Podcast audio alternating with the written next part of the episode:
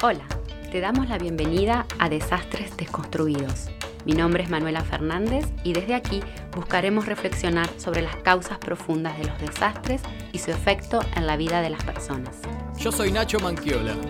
En cada episodio amplificaremos la voz de quienes buscan entender el riesgo de desastres, develarlo y reducirlo siempre con la ayuda de especialistas de toda Latinoamérica. Mi nombre es Lourdes Iconi y te invito a sumar tu voz para que juntos podamos descubrir cómo crear realidades más armónicas, sustentables y resilientes en nuestras culturas.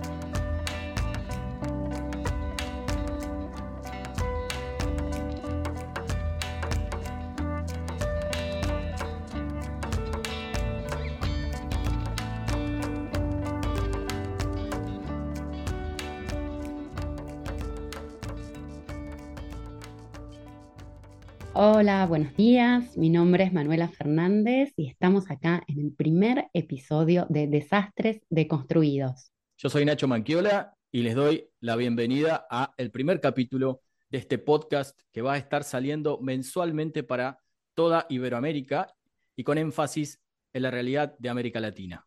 La verdad que estoy muy emocionada y muy contenta de, poder eh, llevar adelante este proyecto y bueno, tener la invitada que tenemos el día de hoy, a Virginia García Acosta, eh, que nos va a hablar un poco, y va mucho, nos va a hablar con todo lo que sabe eh, sobre la historia de los desastres en América Latina.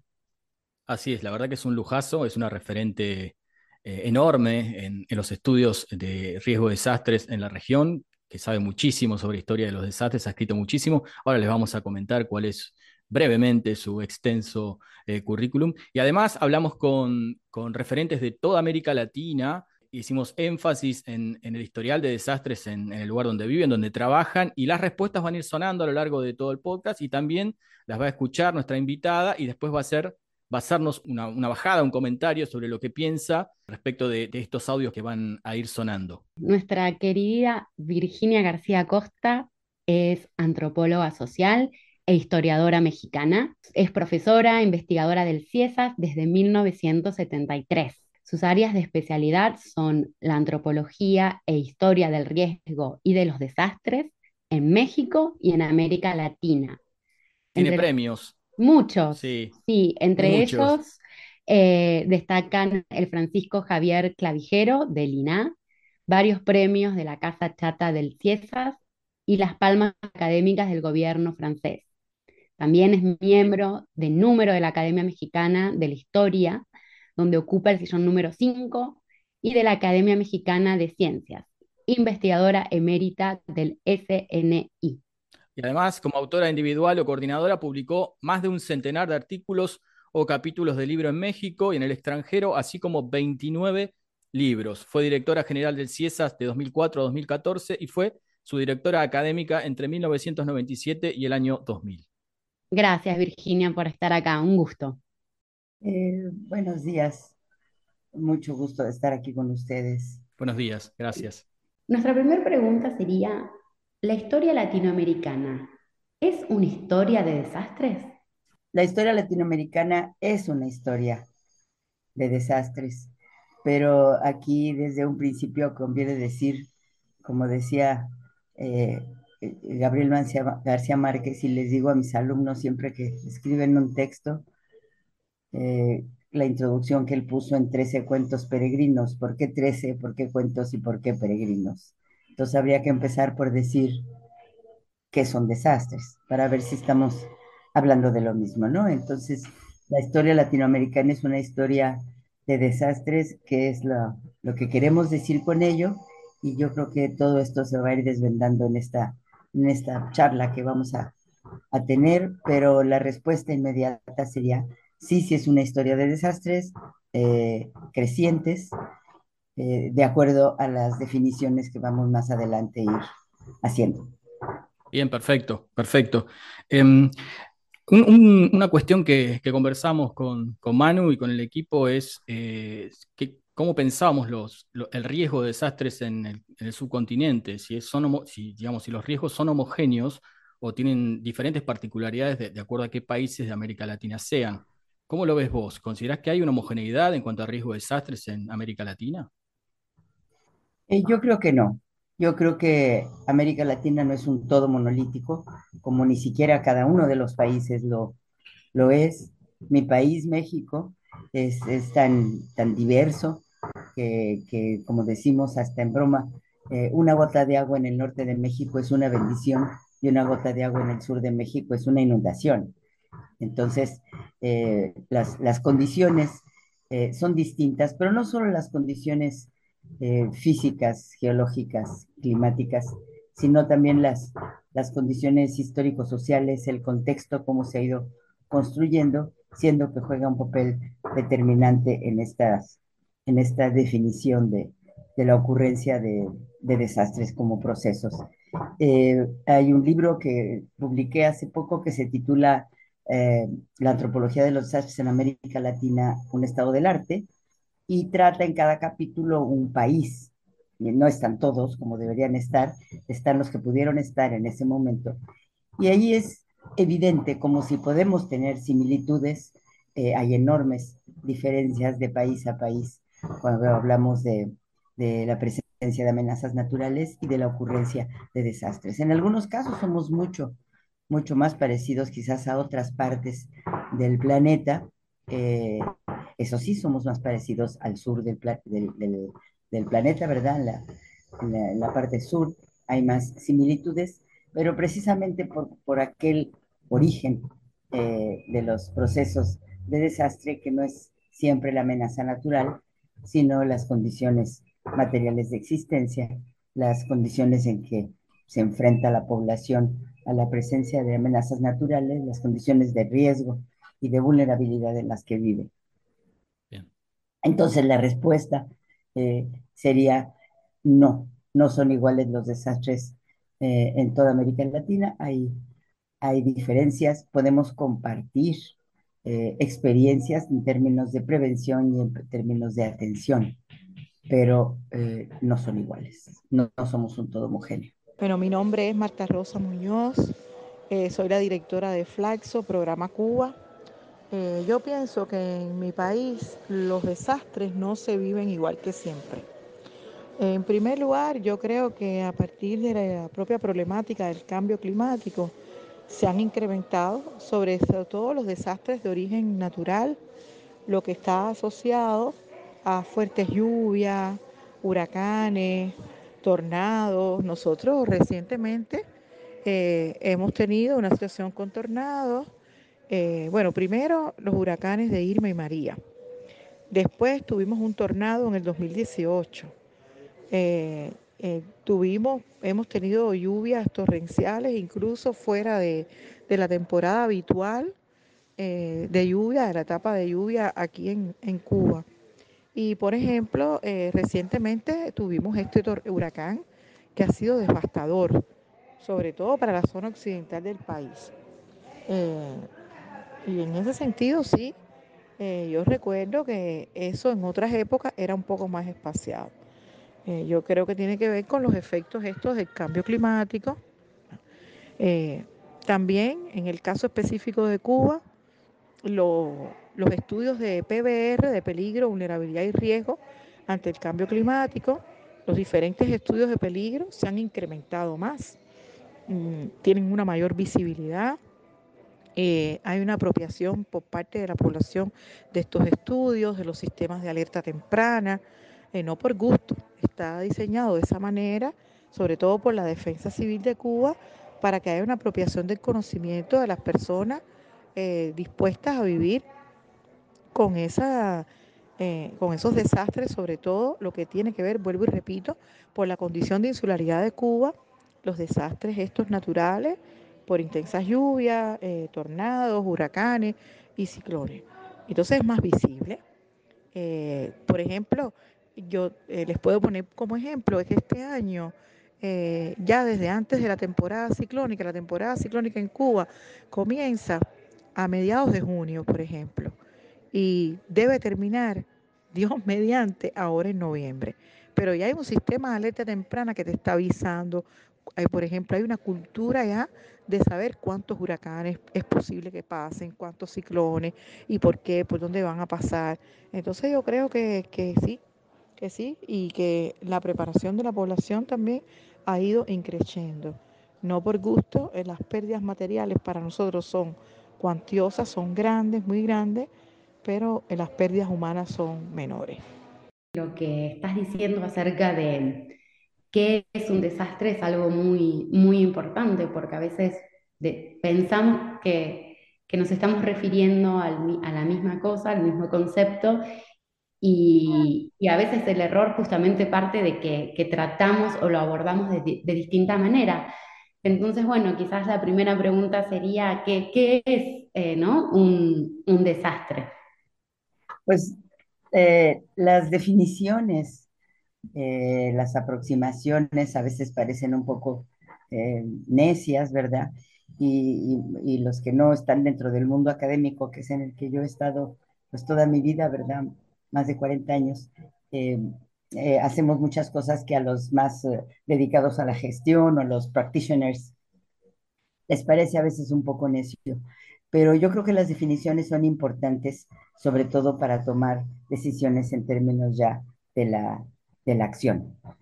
Eh, en, algún momento creo que vamos a platicar de la, de la creación de, de la red de estudios sociales en prevención de desastres en América Latina, que fue una experiencia única, mm, podría decir irrepetible, pero pues no, no necesariamente, ¿verdad? Pero, pero es una experiencia que fue muy importante y en buena parte mi, mi, experiencia, porque yo fui fundadora de esa red en 1991. Eh, fuimos pasando por diferentes momentos, como ocurre en el, en el pensar científico. Eh, la evidencia, la realidad te va mostrando eh, que es necesario repensar los conceptos y repensar la forma como los estás mirando y cómo los estás usando. Este, yo soy antropóloga e historiadora y esto me ha permitido tener esta visión de, conjunto y el darme cuenta de lo ineludible que es la mirada histórica en la atención, eh, en este caso de los desastres, porque de eso estamos hablando, pero de cualquier otro fenómeno o proceso al que nos estemos eh, refiriendo. Y, fuimos transitando en estas eh, definiciones conforme nos fuimos acercando más a las diferentes realidades. un maestro mío muy querido, antropólogo fallecido hace ya muchos años, Ángel Palerm, de este grupo de refugiados españoles que, que se refugió en, en, México y que vino a traer mucha sabiduría. Él era antropólogo y él nos enseñó muchísimas cosas. Él formó la, la importante escuela de antropología que hay ahora en, en, México en la década de los setentas, y él nos decía, no hay que encasillarse en un marco teórico, lo que hay que hacer es ver la realidad y con base en ella utilizar los marcos teóricos adecuados, los marcos metodológicos, porque si no lo que haces es encasillar la realidad en algo que está predicho, probablemente construido para otra, para otra realidad. Y eso era lo que pasaba con la mirada de los desastres en los, en los 70. Había muchos estudios eh, que se habían hecho, había metros de paredes llenas de monografías, eh, pero no había una mirada desde el sur, no había una mirada desde, desde otras realidades. La mirada era básicamente del norte, se habían generado con realidades y con miradas de ocurrencia de, eventos asociados con amenazas naturales en el norte del, del, planeta, en, sobre todo en Estados Unidos, la creación del Disaster Research Center, que fue muy importante, pero que tenía eh, esta mirada eh, y ciertos marcos y definiciones y perspectivas que se fueron desarrollando en, en Europa. Y en los ochentas coincidieron dos reuniones que, como suele ocurrir en la ciencia, ¿verdad? Fueron casi paralelas, en 83 y en 85, una que se, que se desarrolló en, en América Latina y otra en, en eh, no exactamente en África, pero con material surgido de África, y que coincidieron en que los marcos teóricos existentes no eran eh, los, los adecuados porque estaban enfocados primero en la amenaza, que es lo que ocurre muchas veces desde la perspectiva de los científicos exactos y naturales, y segundo, no se tomaba en cuenta el contexto. Entonces, inclusive en la práctica, en la gestión, eh, ocurrían errores como, como había una, una checklist de qué, qué hacer en un, en un desastre y entonces seguía el checklist y se mandaban tiendas de campaña y sleeping bags. Y hmm. resulta que es una zona más caliente que nada, entonces los sleeping bags se olían para lo mismo, ¿verdad? Entonces empezó a cambiar esta, esta mirada, se desarrolló lo que en un principio se llamó el enfoque alternativo, porque era alternativo al, al clásico, eh, después se llamó eh, enfoque de la vulnerabilidad, enfoque crítico, y fuimos transitando, y esto tuvo que ver, insisto, con la mirada de estas realidades eh, existentes, múltiples, mayoritarias, que, que, ahí estaban, pero que no las habían visto con los ojos de los, de los analistas. Y entonces es cuando pasamos a, a desarrollar estos conceptos de otra, de otra manera y a entender que los desastres son básicamente procesos que se van construyendo. Eh, hay un evento en el que se materializan en el espacio y en el tiempo, pero los desastres son procesos que se van construyendo. De ahí eh, considerar el error de, de, usar como sinónimo desastre y temblor, por ejemplo, o incluso desastre y evento, este momento en el que se materializan en un tiempo y en un espacio eh, estas realidades, estos encuentros entre las vulnerabilidades, el riesgo el, la amenaza natural eh, y entenderlos más como procesos. Aquí el enfoque histórico es ineludible, ¿verdad? Porque cuando hablamos de un proceso hablamos de un, de un determinado eh, tiempo y esto fue haciendo que poco a poco fuera cambiando la, la, mirada, la perspectiva y por tanto la, la atención y la gestión de los desastres que obviamente, sobra decirlo, no son naturales, ¿verdad? Mi nombre es Martín de María. Trabajo en percepción y comunicación del riesgo y aplicación de la ciencia a asuntos de protección civil y reducción del riesgo de desastres. Vivo en la provincia de Buenos Aires, en plena pampa ondulada, y aquí los desastres más frecuentes y recurrentes continúan siendo los mismos que estudió Florentino Ameguino hace más de un siglo. Pasamos de déficit de agua y sequías terribles como la actual, a años niño y cuencas que desbordan de agua y excedentes que favorecen tanto inundaciones de planicie como inundaciones urbanas repentinas. Me sorprendió incluso que cuando leí las secas y las inundaciones de la provincia de Buenos Aires, esa primera vez, también allí se destacaran la ocurrencia de incendios rurales y de pastizales, fenómenos que en esta región se intensifican año tras año. De los fenómenos más modernos destacaría el riesgo de olas de calor, que definitivamente se ha incrementado en los últimos 20 años. Justamente los estudios latinoamericanos, especialmente desde la red donde ha sido miembro fundadora, han sido cruciales para entender al riesgo de desastres como una construcción social histórica. Entonces, bueno, que nos podrías a lo mejor describir este aporte y sobre todo, ¿qué pensás o considerás si estos avances en las últimas décadas han llegado a permear en los tomadores de decisiones y en la sociedad de nuestros países hoy en día. Eh, aquí hay diferentes eh, experiencias, ¿verdad? Que, que, se pueden conjuntar en, respuesta a la segunda parte de tu pregunta.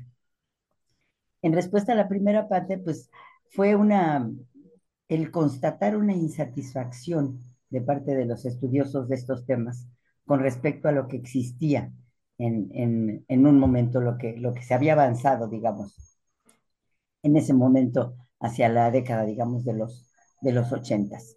Y, coincidió, como suelen eh, coincidir, ¿verdad? A veces eh, coincidencias afortunadas, em, que, que, no ocurrirían ahorita, porque ahorita como ya no hay nada presencial y como todo es todo es eh, así virtual y como ya la ciencia no tiene, no tiene dinero y no tiene apoyos, pues cada vez está más difícil lograr lo que se logró en un inicio eh, con la red, porque fue un encuentro en un congreso que algunos mm, este, consideran que son eventos, este, ¿cómo le dicen? Este, turismo académico, ¿verdad? Para tomar café. Mm. Para, para tomar café y hablar de cualquier tontería, bueno, pues para, para mí el asistir a congresos formó mi vida, ¿verdad? Porque cada congreso era un, era un incremento de conocimientos y, y, yo como les decía, ¿cuántos artículos tengo publicados? Tantos, pues entonces debe ser el doble o el triple de congresos, porque en cada uno presentaba un, pedacito de un texto que se iba mejorando, que se iba mejorando con la crítica, con la discusión, con tal, hasta convertirse en un artículo decente y publicable. Y, y, eso pasó en los, en los noventas, eh, en un evento que hubo en, en, la Universidad de California en Los Ángeles, donde nos encontramos los que ahorita somos grandes, grandes amigos, este, como Alan Lavelle, Anthony Oliver Smith, este, yo ni los conocía ni los había leído, Andrew Mascri y este, yo misma, y nos conocimos y empezamos a platicar de esta insatisfacción que teníamos. ¿Y tú qué has leído? Pues yo he leído a, a, a los del Disaster Research Center, pero como que no me ayudan. Y yo aquí, oigan, ¿no han leído a Kenneth Hewitt? Kenneth Hewitt es un geógrafo este, canadiense, pero es muy bueno, ¿eh? trae unas ideas. A ver, vamos a leer a Kenneth Hewitt. Y entonces Andrew Mascri justamente dijo, deberíamos de hacer una red de insatisfacción, una red donde estuviéramos todos los que no estamos a gusto con esta. Hombre, pero para eso se necesita dinero. Pues sí, pues se consigue. Pues él es un buen, se movió bien y, y empezó a funcionar la red con este grupo de insatisfechos en el que tratamos de reunir básicamente a latinoamericanos o latinoamericanistas para empezar a hacer eh, trabajo de campo, no al estilo al que yo estaba acostumbrada de largo plazo, sino trabajo de campo cortito, pero siempre eh, comparativo y siempre en diferentes eh, países. Y fueron las primeras publicaciones que empezaron a salir de, de la red, donde teníamos este enfoque alternativo, ¿verdad? Este enfoque crítico, no solo de lo de lo que ya existía, sino de lo que nos íbamos encontrando, cuestionando eh, las realidades, cuestionando los conceptos, yo insistiendo mucho con mi, mi beta antropológica, ¿verdad? Insistiendo mucho a ir a lo local, a platicar con la gente. Ellos son los que tienen la experiencia y la sabiduría. Nosotros podemos transmitir eso a otro lenguaje, pero lo importante es saber eh, y conocer qué es lo que está ocurriendo a escala local esto de las escalas resultó fundamental y entonces fue la, creación de la red y todo este impulso con muchos defectos que nos damos cuenta con el paso del tiempo. Por ejemplo, éramos medio radicales y decíamos, nosotros publicamos en y para América Latina, por lo tanto todo es en español. Fantástico, fantástico. Entonces no nos conocieron durante muchos años en muchos lados, porque no nos leían. Entonces no había manera de entablar un diálogo y nosotros por estar muy, muy eh, radicales en esto, hasta que, bueno, empezamos a decir, bueno, pero también podríamos escribir en inglés, porque ellos tienen que saber lo que estamos escribiendo, porque si no lo conocen, no se enriquecen. Entonces empezó como un, bueno, vamos a ceder un poco, ¿no? Vamos a, a, empezar. Y entonces empezó esto a moverse eh, mucho más. Y bueno, un, un, momento de quiebre, ¿verdad? Fue cuando Andrew Mascri entró a, porque él era nuestro coordinador de la red y el excelente organizador, eh, muy buen conseguidor de financiamiento, que la mayoría somos una, una facha para eso. Y, este, y entonces él fue invitado a Naciones Unidas a una, eh, a una eh, escala de, cercana a la toma de decisiones de manera definitiva y empezó a impulsar estas, estas ideas y a meterlas a estos niveles, ¿verdad? Que son inclusive vinculantes para los países, las, los acuerdos, ¿no? No en todos los casos se, se logró y, y, ahí es a donde voy a la segunda parte de la, de la pregunta, ¿verdad? Una, eh, ¿qué tanto estas ideas han permeado eh, para la acción en concreto? Eh, yo creo que ha sido poco a poco y de mano con las experiencias ocurridas y de mano con eh, la insistencia en intervenir en estos, en estos espacios. No es fácil desde cambiar el discurso hasta cambiar la, la, la manera de, de, atender los desastres, pero sí les puedo decir que el México de 1985, cuando ocurrió el temblor, que de alguna manera eh, detonó en este, en este país eh, el, los estudios ya a más profundidad de, estos temas y lo que nos permitió empezar a hablar de los desastres no son naturales y demás, este es otro, es el México eh, frente a los desastres hoy, claro, han pasado muchos años, ¿verdad? Pero, pero es otro en términos de, de organización, eh, de manejo, de construcción de instituciones, inclusive de construcción del, del discurso.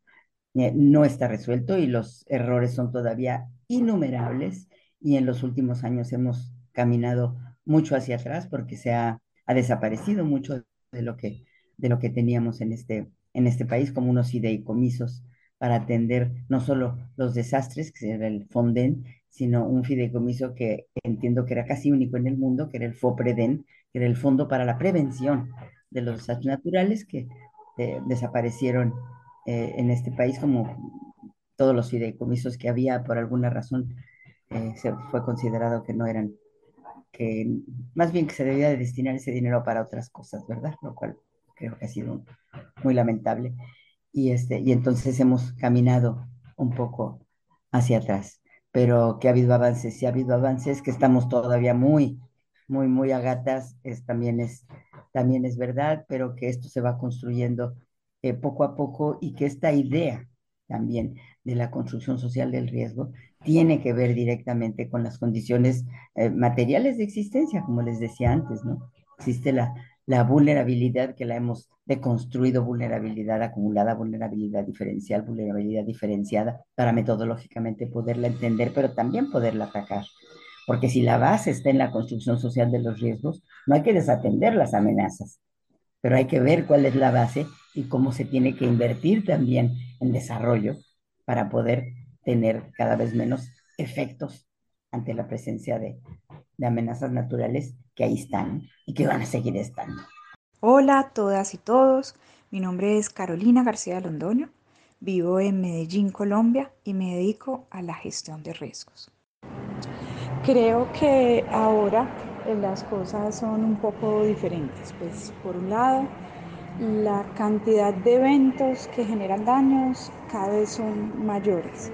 Eh, posiblemente porque justamente la frecuencia de los mismos eventos eh, como inundaciones, movimientos en masa, ha ido aumentando y también porque cada vez son más las personas que se ubican en zonas que hace que estén expuestos a esos eventos personas que se ubican cada vez más cerca de las quebradas y los ríos, en las zonas más empinadas e inestables de las montañas.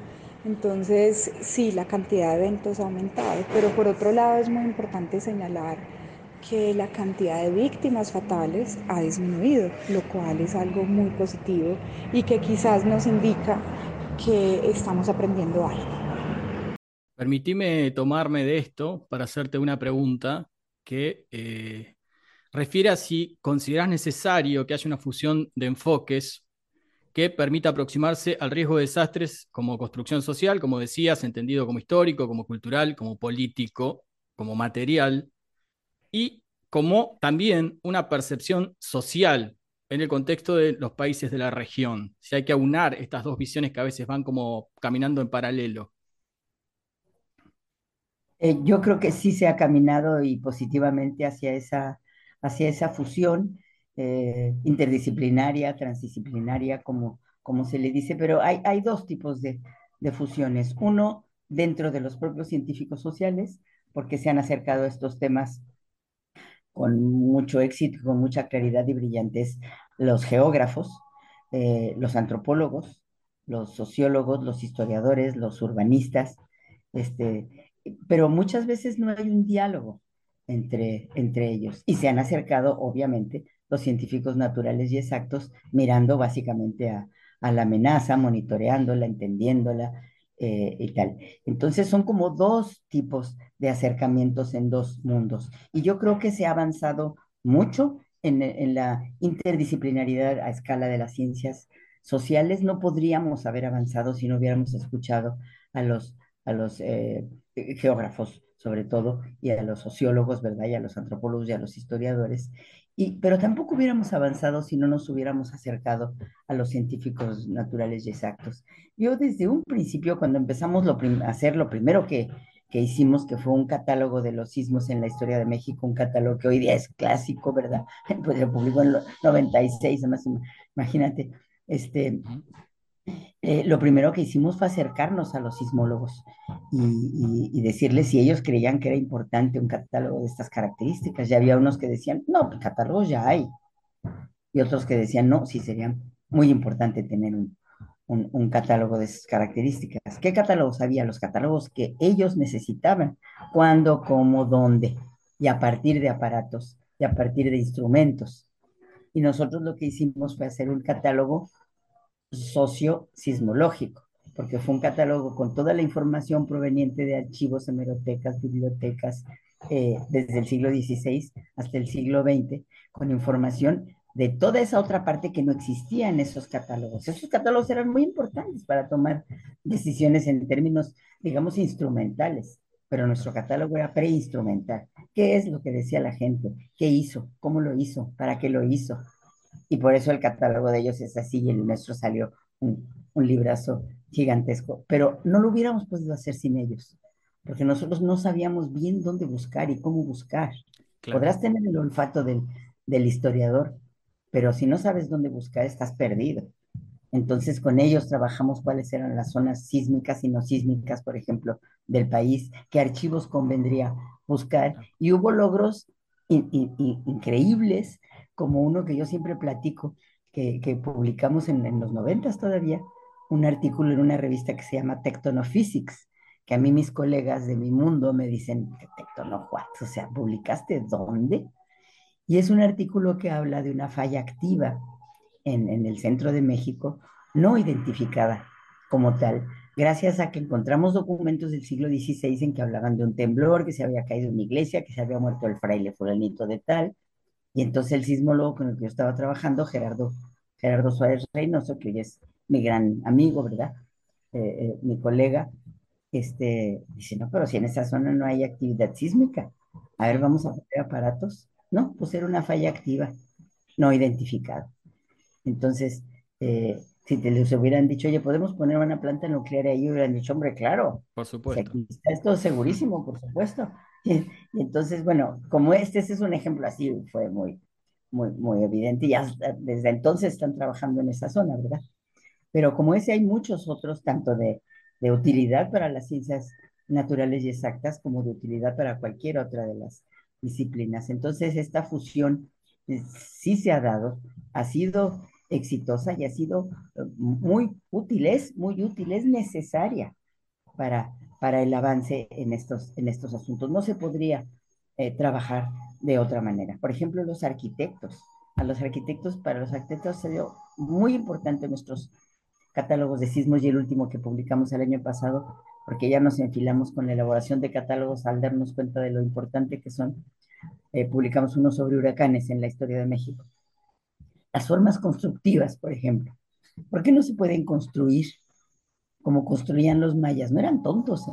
No, no construían a la orilla del mar. Y si acaso construían, construían ahí arriba donde está Tulum. está allá arriba, pero no construía, como dice Gustavo Wilches Shaw, que ustedes lo conocerán, un querido amigo ecólogo colombiano, dice, bueno, el agua dice, yo siempre he pasado por aquí, el que se puso aquí fuiste tú, pero yo, este ha sido siempre mi caminito.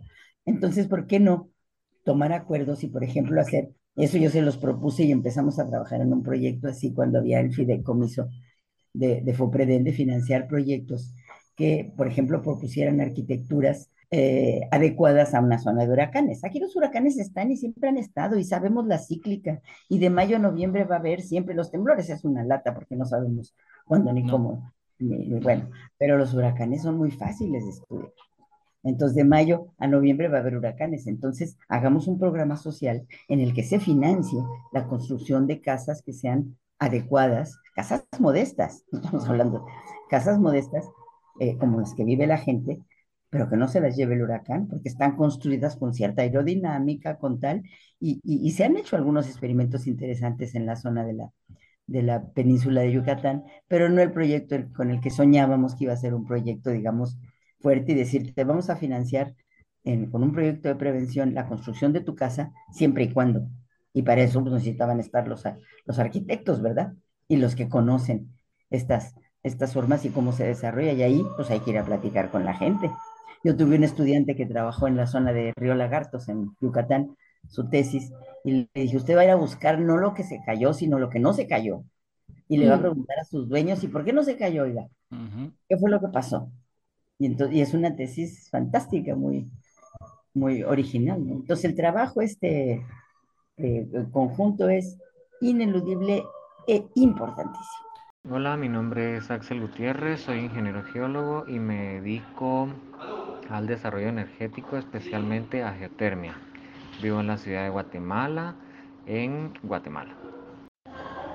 Al ser un país y una región tropical, pues tenemos recurrencia en ciertos, ciertos eventos naturales como los huracanes y pues sí, eh, anualmente hay una época de huracanes y pues esa se, pues se repite con periodicidad y pues que se dé un evento dependerá pues de, del mismo clima, o sea, puede que sí, puede que no. Sísmicamente hablando, pues también somos un país que año con año la sismicidad no está en función de un tiempo determinado, sino que son eventos al azar, entonces eh, año con año hay recurrencia de eventos y posiblemente por el acomodo de las placas pues puede haber un estancamiento, pero básicamente es eso, ¿verdad? Hay, muchos de los eventos en, la zona centroamericana y de Guatemala son recurrentes. Y un aspecto que eh, estaba incluido en la pregunta y que me gustaría eh, profundizar un poquito, ¿qué, podemos decir de la, de la, eh, de la percepción, digamos, como un elemento que también juega en este tema, de la percepción social del riesgo de desastre? Bueno, partir primero de no confundir percepción eh, social del riesgo con construcción social del riesgo. Exacto, por eso, sí. En ciencias sociales se ha trabajado mucho con, con, la percepción social, ¿no? Eh, nosotros hacemos esta distinción como la construcción social de riesgo, estamos hablando de la construcción material de riesgos, lo que tiene que ver con el incremento de vivir en riesgo. La percepción social es la concepción, cómo la gente ve, porque la gente puede ver esta construcción social misma de una manera eh, riesgosa o no riesgosa, o la puede ver como parte de, su, de su cotidiano, ¿no? En, en, otra tesis que dirigí de otra alumna en Campeche, en México, se llama Aquí no pasa nada, porque los campechanos dicen, aquí no pasa nada, aunque cada año hay unas inundaciones tremendas y las fotos ves que la gente está con el agua hasta los tobillos. Entonces, para ellos no pasa nada. Esa es una percepción social de su realidad, porque están acostumbrados a aquello, claro, con los problemas de dermatitis eh, brutales, ¿no? Pero justamente en la percepción social, si no tomamos en cuenta, así como hablamos antes de la, del encuentro de las, de las disciplinas y, las, ciencias, también tenemos hablar que hablar de nunca olvidar de la percepción social. Pero ¿cómo conoces esa percepción social si no es acercándote a las personas? Eso los documentos históricos son muy celosos y te dan muy poquito. Pero si vas y haces trabajo con la gente y les dices, ¿y usted qué habría hecho? ¿Y usted cómo lo ve? ¿Y cómo lo veía su papá? ¿Y cómo lo veía su abuelo? ¿Y antes era peor? ¿O antes era igual? ¿Y cómo veo esa, esa, percepción social que la tienes que tomar en cuenta para cuando tomas a, a, a decidir tomar ciertas medidas de, de prevención o inclusive de, de acción in situ, como esto hay hay muchos ejemplos, la creencia, por ejemplo, de que don Gregorio vive dentro del volcán Popocatépetl y él va a salir y va a avisar cuando va a hacer erupción. Y, los científicos dicen, bueno, esta gente, digo, pues me da igual si tú crees o no crees en Gregorio, pero ellos sí creen en Gregorio. Y si no lo tomas en cuenta para tus, tus acciones de prevención y para sus acciones, la gente no te va a hacer caso y no va a evacuar. Entonces ha habido toda una serie de programas, incluyendo a Gregorio, por supuesto, porque porque es, es la percepción local y es lo que funciona allí. Por eso tampoco puede, haber medidas nacionales ni internacionales, porque es cada lugar en su contexto y en su realidad. Cuesta más trabajo, pero hay que ser modestos también en los alcances. Virginia, justamente me diste pie a la otra pregunta que te queríamos hacer. Eh, hemos hablado un poco de la construcción social de riesgo, Em, y la necesidad de mezclar e interactuar entre distintas disciplinas y también con la población. Pero también se habla de una construcción, o hablas precisamente de una construcción social de la prevención. ¿Cómo se conceptualiza desde la realidad latinoamericana esta construcción social de la prevención? Bueno, esta, esta, la idea de lanzar este este concepto tampoco fue fortuito, sino, sino producto de, lo que iba uno encontrando en la propia, en la propia realidad y de encontrar eh, conceptos y elementos que te sirvan para, para el análisis, porque no tiene caso inventarte conceptos que, que, sean inútiles, ¿verdad? Entonces, y también de la propia evolución de, de, la, de, la, investigación y de las investigaciones en torno al, al tema. Este, he estado trabajando tanto tiempo con la construcción social de riesgos, con, con, con, su fundamento, con el tema de que los desastres no son naturales, con el tema de que no hay que confundir amenaza con, con evento, ni amenaza con, con desastre. Eh, trabajando todo eso, concentrándose en la, en la construcción social de, de riesgos como una construcción material, decíamos, bueno, ¿y así va a ser todo siempre? O sea, no hay otra manera, no podemos ver el otro lado de la moneda. ¿Cuál es el otro lado de la moneda? No puede haber una verdadera eh, manera de enfrentar eh, estos procesos, de enfrentar estos eventos, de, de hacer que eh, los efectos y los impactos sean cada vez menos. Estamos atados de manos y nos vamos a dedicar toda la vida a mostrar la construcción social de riesgos y cómo es y dónde está y la deforestación y la contaminación y la tal y la tal. Y luego, ¿dónde está la, la, la, otra parte? Y por eso publiqué ese artículo que es donde primero empecé a hablar de eso, que se llama Las dos caras de Jano, porque es como tratar de ver la otra, la otra faceta de la construcción eh, social de riesgos.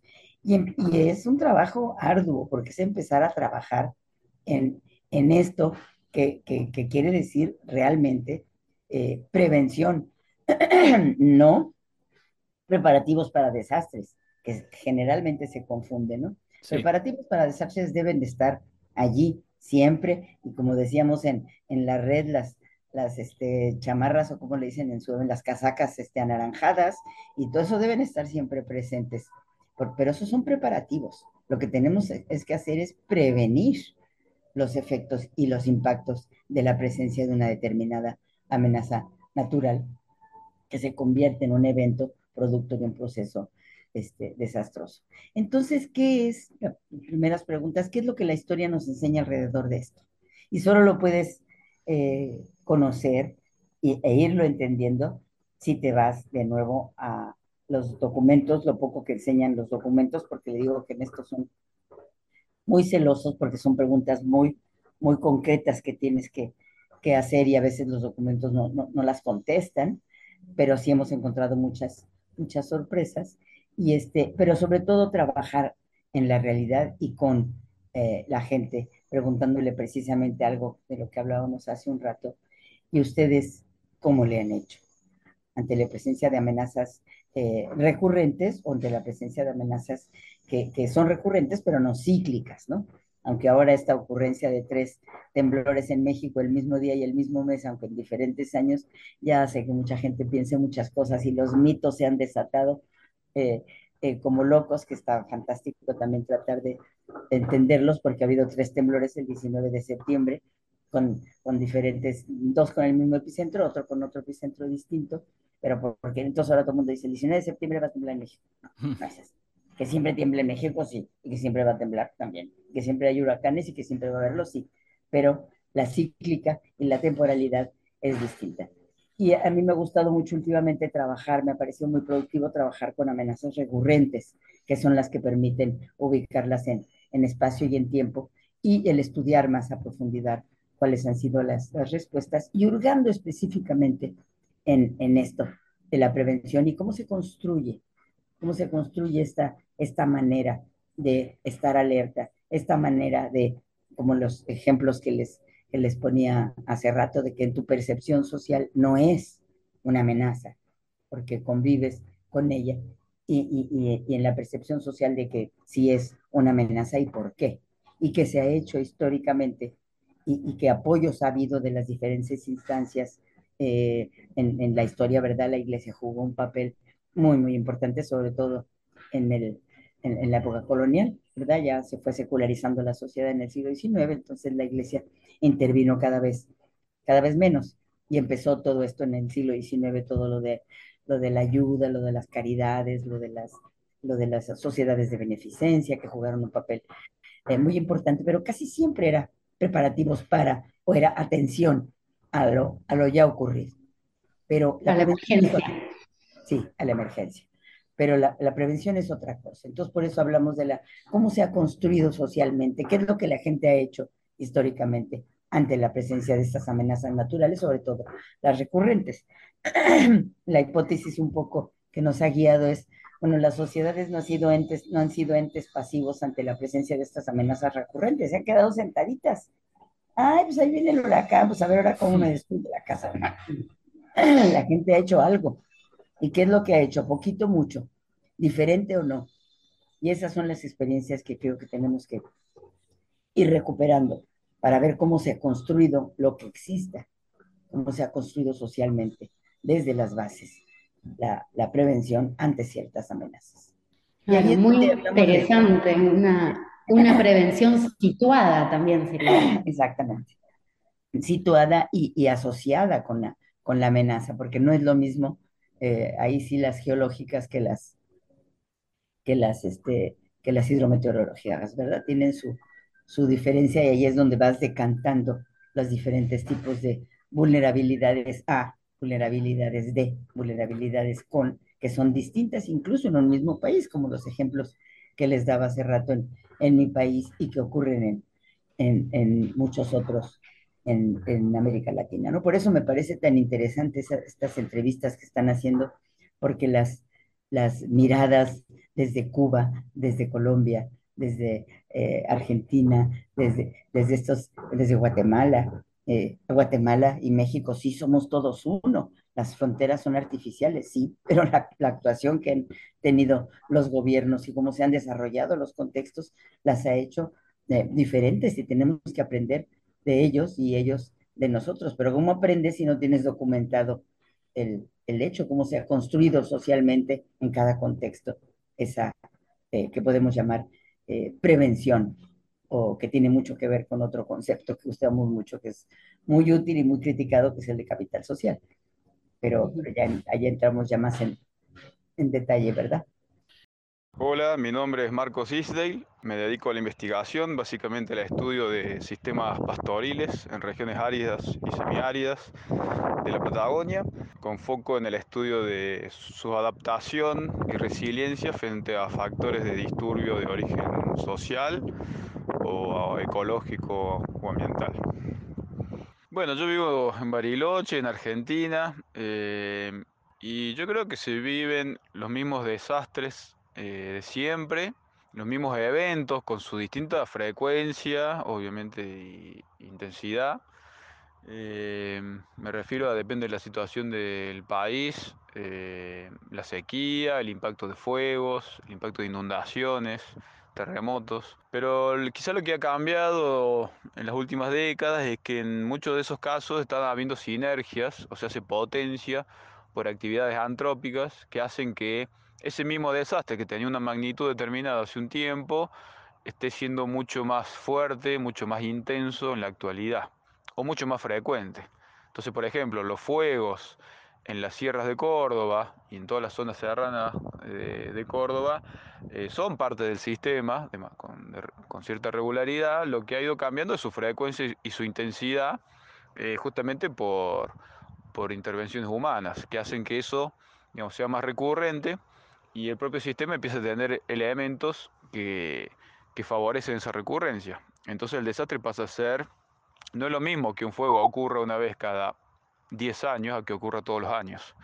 Eh, entonces, bueno, y eso está pasando con algunas circunstancias, también las sequías, inundaciones, de la mano también de cambios en los regímenes climáticos en distintas zonas y van generando también eventos de una intensidad, una magnitud y duración que eh, no se registraban en algunas zonas con anterioridad. No quiere decir que la sequía no era parte del sistema y los ecosistemas tienen elementos de adaptación a eso. Lo que está cambiando son algunos parámetros de con qué intensidad ocurren, con qué magnitud y bueno, y a veces esas circunstancias están tensionando a, los sistemas sociales y biológicos de una manera inédita respecto de lo que ocurría hace 50 años.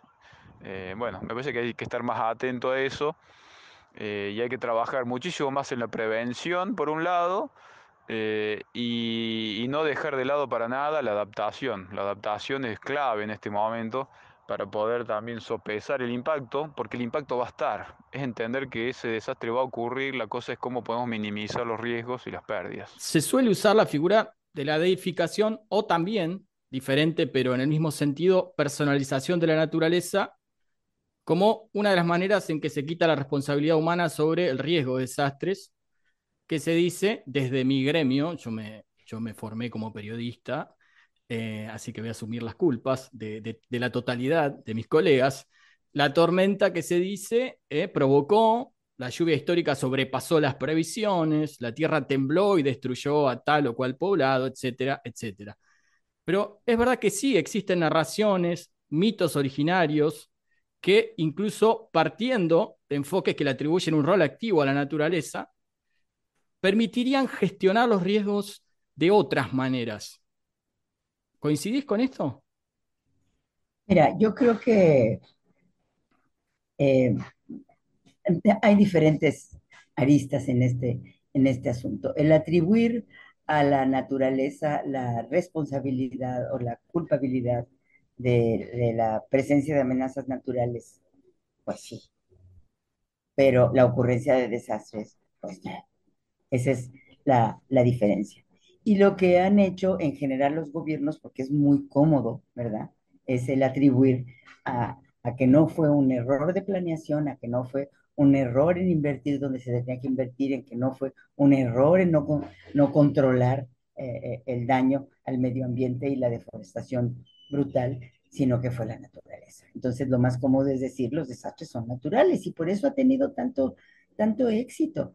Pero ¿cómo es posible que sigamos manteniendo esa esa eh, mirada de atribuir a la naturaleza ya no la amenaza. La amenaza es natural. La amenaza es parte de la dinámica de la naturaleza, de la, de la dinámica del planeta. O sea, los temblores son parte de la dinámica y siempre va a temblar.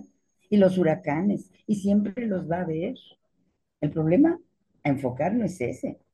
El problema es enfocar por qué cada vez la presencia de una amenaza natural tiene mayores efectos e impactos. Y esta distinción también ha sido muy útil metodológicamente. No es lo mismo efectos que impactos.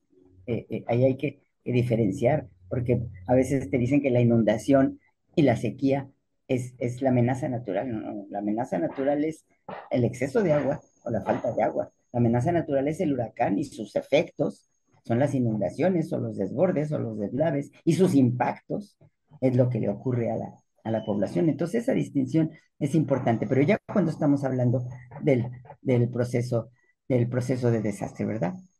Claro. Entonces, el, el tema es que pareciera que no hubiéramos avanzado.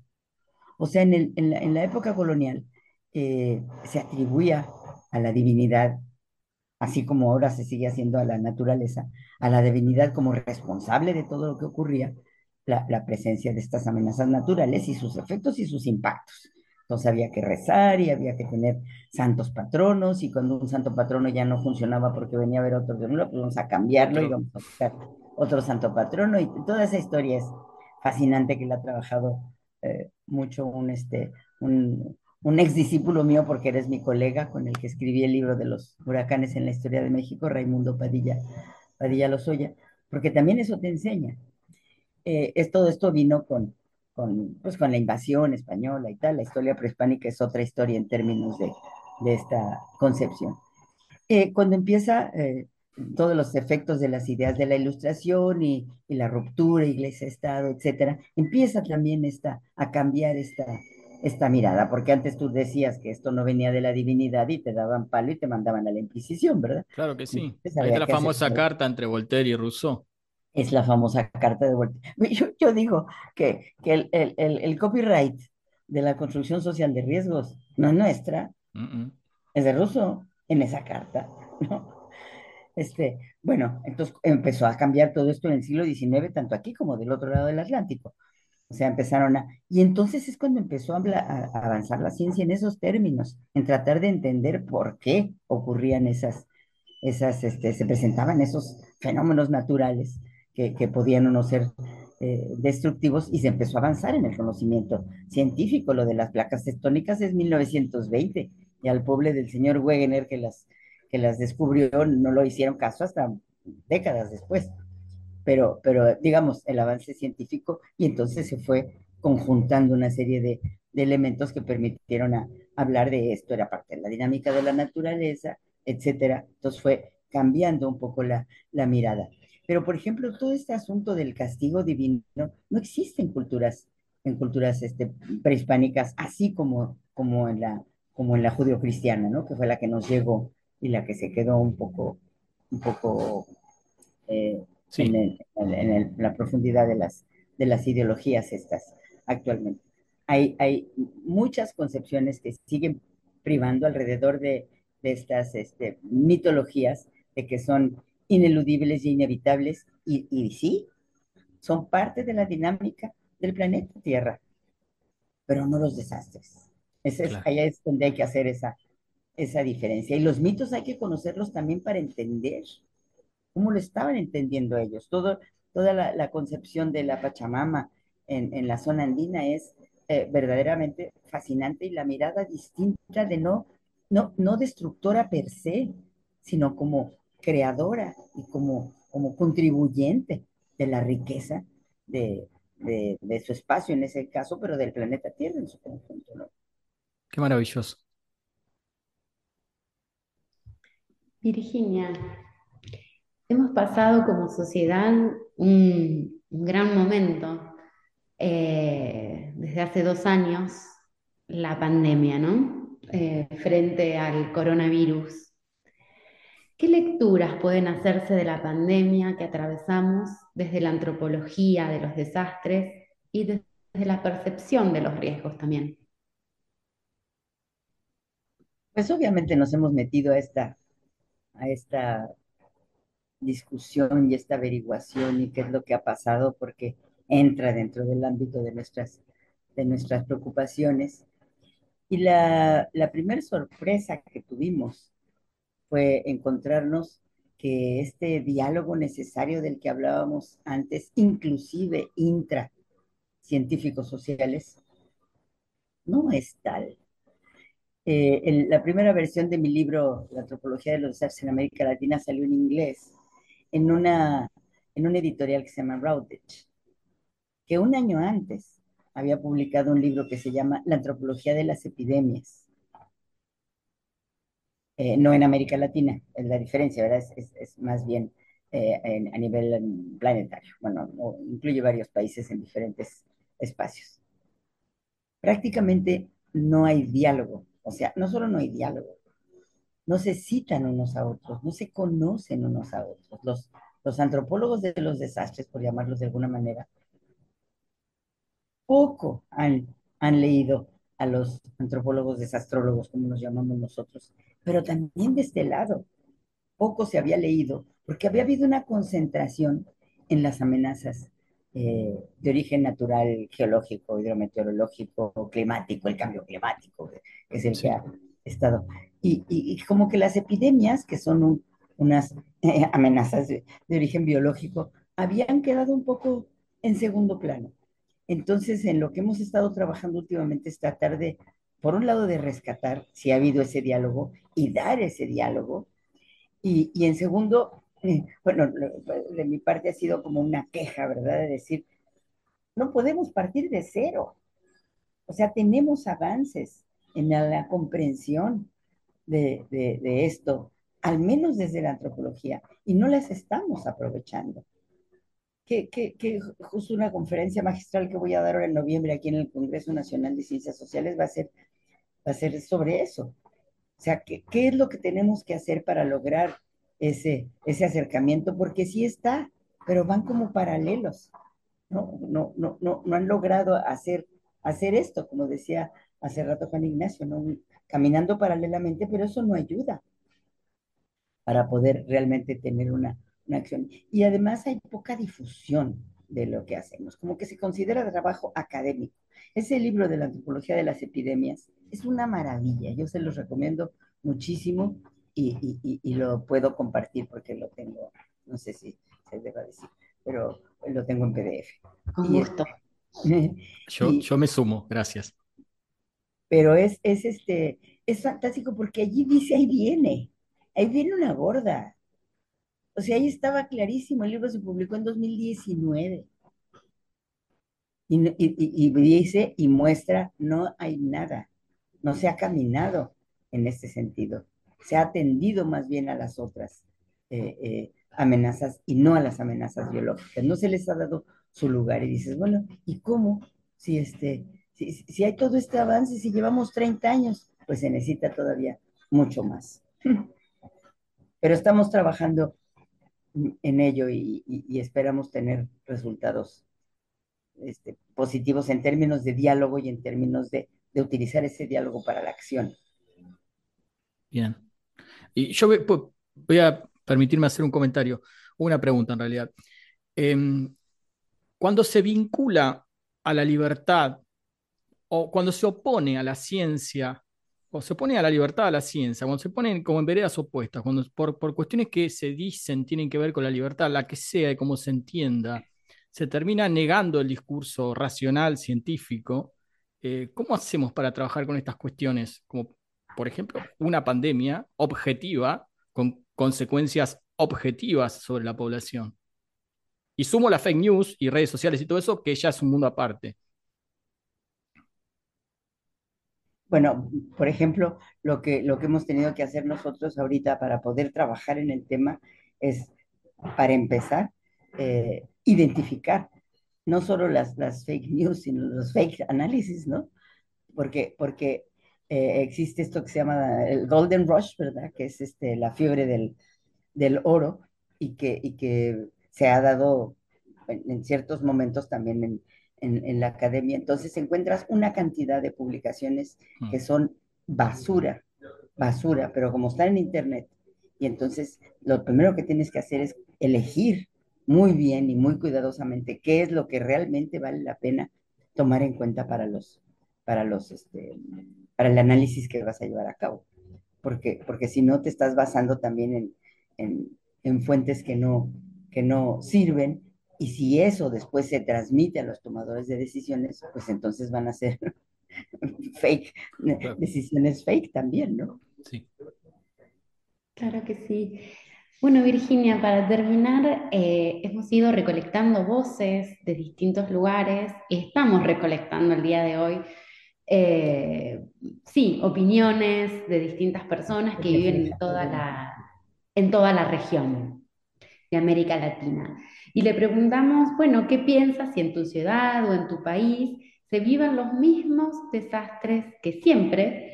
Y en caso que dijesen que no, le hemos preguntado qué es lo que ha cambiado.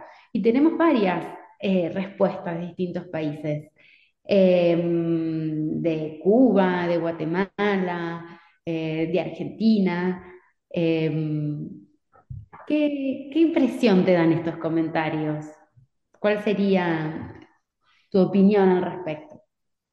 Mira, fue muy interesante eh, escucharlos. Eh, me parece un, ejercicio muy, muy interesante porque, porque presentas, pues como le hacemos los investigadores, ¿verdad? Presentas los datos, digamos, en, bruto, la mirada de cada uno de estos eh, especialistas y de cada uno de los, de los países que, muestra, evidentemente, la respuesta a la primera pregunta, una de las primeras preguntas, que América Latina no es un, todo monolítico, ¿verdad? Pero también muestra las variantes desde las diferentes disciplinas científicas, no solo de las realidades, que puede ser diferente la realidad y es evidente en Cuba, en Guatemala, en Argentina, en México, en Uruguay, en, en Colombia, sino también la mirada de las, de las disciplinas científicas. Y es y es evidente, al menos en las respuestas que pude, que pude escuchar, como eh, de parte de los científicos naturales y exactos hay un énfasis en la amenaza y se habla inclusive como el sujeto eh, respuesta es, la amenaza, Y, este, y, cuando son, son de, otras disciplinas, no, todos los casos supe eh, exactamente de qué disciplina eran, pero, pero que hay un énfasis mayor en la parte en, la, pues, en lo social, ¿verdad? En la construcción social de, de los riesgos en ese caso y en asociación con esa, con esa eh, amenaza. y esta perspectiva pues hace que varían las respuestas, pero yo creo que hay, hay eh, constantes en, estas respuestas y en cuando tengan ustedes todo el, todo el conjunto de, respuestas. Y yo creo que lo que hay que hacer es eh, tener claridad en, qué es lo que estamos preguntando y qué es lo que están respondiendo. Eh, hay cada vez más eventos. ¿Qué son eventos? Hay cada vez eh, más amenazas, hay cada vez más procesos de desastre, hay cada vez más efectos, cada vez más impactos.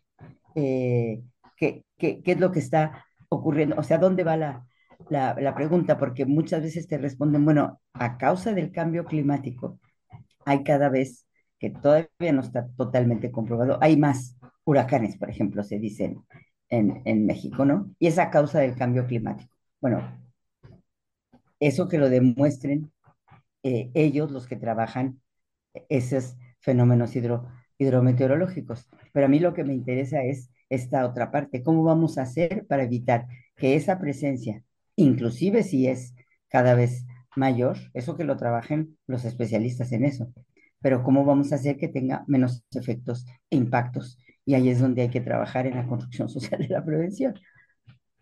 Exacto. Por supuesto. Bueno, Virginia, eh, la verdad que ha sido un placer tenerte en este primer episodio del podcast Desastres Desconstruidos y, bueno, agradecerte tu, participación y contribución a nuestra región. Muchísimas gracias. muchísimas gracias por haberme invitado, Juan Ignacio y querida Manuela, y, y aquí estaremos pues para decir lo que uno ha avanzado, porque, insisto, no se puede partir de cero y tenemos que, que ver lo que lo que hemos avanzado y, los desastres no son naturales, sigue siendo, sigue, pero es una frase que así solita eh, se queda hueca. Hay que, hay que llenarla de contenido y explicar qué es lo que queremos decir cuando decimos que los desastres no son naturales.